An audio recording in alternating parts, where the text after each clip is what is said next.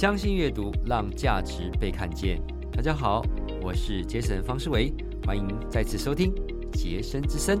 好，嗯，这个章节啊，就提到一个股票，股票是个全民运动，大家都了解。一般正常来讲，投资啊，怎么样赚钱？巴菲特说，低买高卖。第二个，遵守第一个原则。第三个，做不到 啊，不是。因为其实，在整个思考里来讲，有一本书啊，就叫托斯坦尼，他提到说，人性啊，在投资里面是贪婪跟恐惧，所以实际上来讲，如何就达到低买高卖，没办法绝对。所以之前有跟大家分享过，可以透过所谓的再平衡那个 rebalance，但是我觉得今天不再做一些操作部分。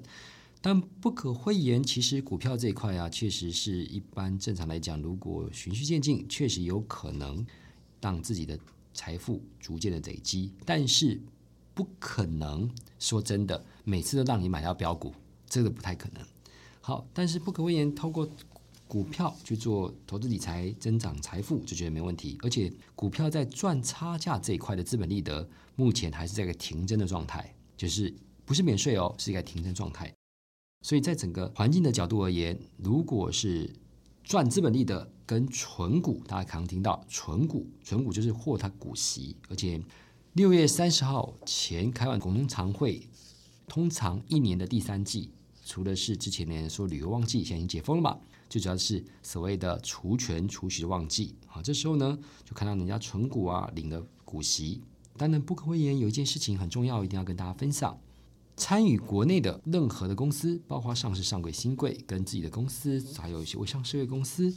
如果是纯股获取股息，那当然它会有一个所谓的盈利所得，就综合所得税。大家可以仔细看它年今年报税的部分，第一项所得叫盈利所得，它的股利所得其实有一个扣抵，就是最高八万，它是股利所得乘上八点五 percent。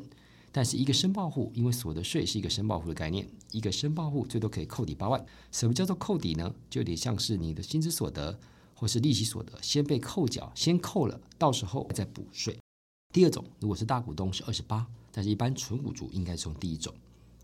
那有一件事情刚刚跟大家分享的，前几年不会有这种状况，但是从去年度开始就要稍微留意一下，有些没有填权填息。什么叫没有填权填息？比如说这个股票今年发两元现金股利，它在除息的时候就会少掉两元，减两元。那如果没有填回去，实际上来讲，这不叫做真正获得股息。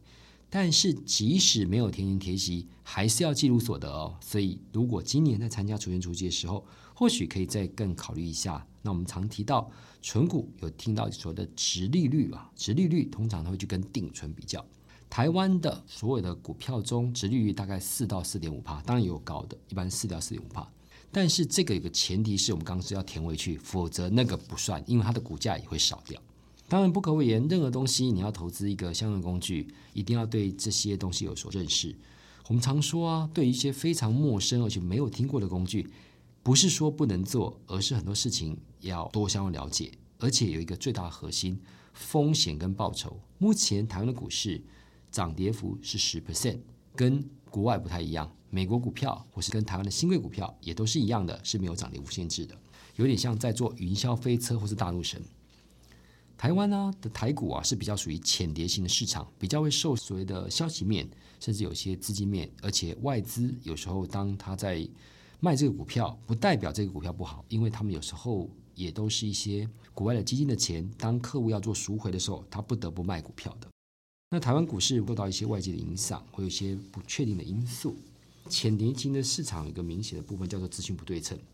千线万线还不如一条电话线，当然不能这样子说。但是实际上来讲，有时候资讯的不对称才是暴利的所在。任何东西当然自己要做相关的功课。那我觉得一般正常所谓的三大法人，就是外资、投信跟自营商。法人资金不敢说百分之百，但主要都还是比个人资金。而且重点是，法人可以做避险，个人比较少。但是不可讳言，投资股票一定要懂到了四大财报。当然我们不是会计师哦，我们也不是。公司的什么的什么财务长、财务人员，但是你要投资股票的时候，基本上你要了解四大财务报表，就是所谓的资产负债表、损益表、现金流量表跟股东权利变动表，这些都是非常重要的。因为从资产负债表里面，你能了解股东权益，还有相关它的资产负债状况。然后再就是还有一个本益比，什么叫本益比嘛？本益比就是股价去除以 EPS，P E 比。什么叫 EPS 呢？就是大家常听到 earning per share 每股盈余，就像这个公司今年赚几块了，常听到的。那这时候呢，假设 EPS 三块就赚三块，当然它赚三块不会全部都发放出来，因为它有时候有一些营运需求。那本益比就是假设哦，股价是二十元，EPS 是两元，它的本益比就是十倍。那这时候呢，如果这个产业本益比负率比较高，通常来讲，在不变的 EPS 情况下，股价也就有所变动。那我们刚刚提到啊，现金值利率是定存概念股的重要指标。它主要的公式啊，我说现金值利率，它主要的部分是每股的现金股利去除以股价。举例啊，如果这个股票它今年配一块的现金股利，那就是一股就是一千块钱，它就可以拿一千块钱。假设它的股价目前是五十的话，那这时候呢，代表它的值利率是两趴。所以其实就是这样做参考。除了基本面的财务报表分析之外呢，我觉得技术层面也可以做一个参考。一般正常来讲，有什么移动平均线啊、K D 值啊等等。但实际上来讲，有时候这个东西做个参考，有时候太多的技术分析也会受到一些相应的影响。但是基本的，比如说 K 穿过 D，所谓的黄金交叉、死亡交叉等等，还有甚至有时候从价量这部分，我们这不知道分析的概念。但是股票部分不可讳言，也要注意交易的成本。目前的话，有千分之三的证券交易税，跟千分之一点四四二五的部分。然后这时候呢，就要做做相关的思考点。还有我们刚刚提到。如果获被国内的股利，那就要记录盈利所得。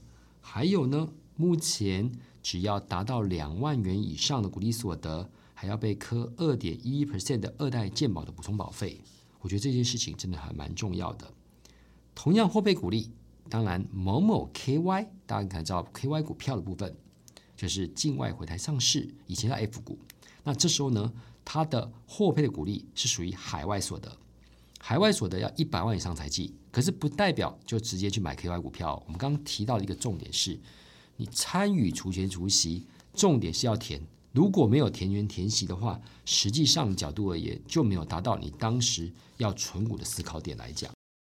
那股市啊，实际上来讲，有时候与其听名牌，还不如自己认真做功课。当然会有一些顾问互相讨论。有时候，如果这个资讯本身是没有销售出去，没有跟你收费的，为什么这个股票会涨？他会通知你。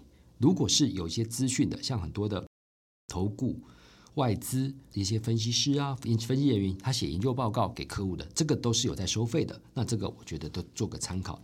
即使在这些所谓的有付费的一些报告里面，都不可能百分之百 match。很多事情不可能中长期的部分完全都是。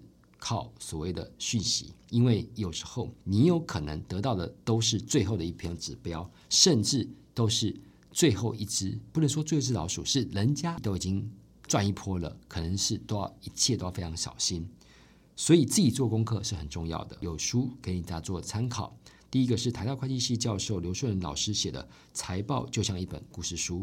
还有一个罗泽一会计师，我一个大学同学什么的这个合伙人呢提到的部分，有一本书叫做《透过 IFRS 选好股》。那我觉得他这本书在商周啊出版社其实销售的非常好。那我觉得任何东西就根据自己的个性去做相关的书。那我觉得理财其实最重要的点是要快快乐乐，能够让你自己生活的快乐跟开心，而不是。被这个东西有所苦，每天盯着盘里面，在那边紧张。因为大家如果在工作或是任何东西，不可能天天盯盘的。当然，现在是目前的所谓的手机那些都非常方便，但是一直盯盘就上上下下，有时候反而心情会觉得很不开心。我觉得理财的目的就是让自己过更好生活，让你的心境更开心。因为有时候回环境的变化，身体健康才是王道。好，那我们这个章节就到这边哦。祝福大家一切顺心，相信阅读，让价值被看见。杰森之声，这个章节就到这边哦。我们下周见，谢谢。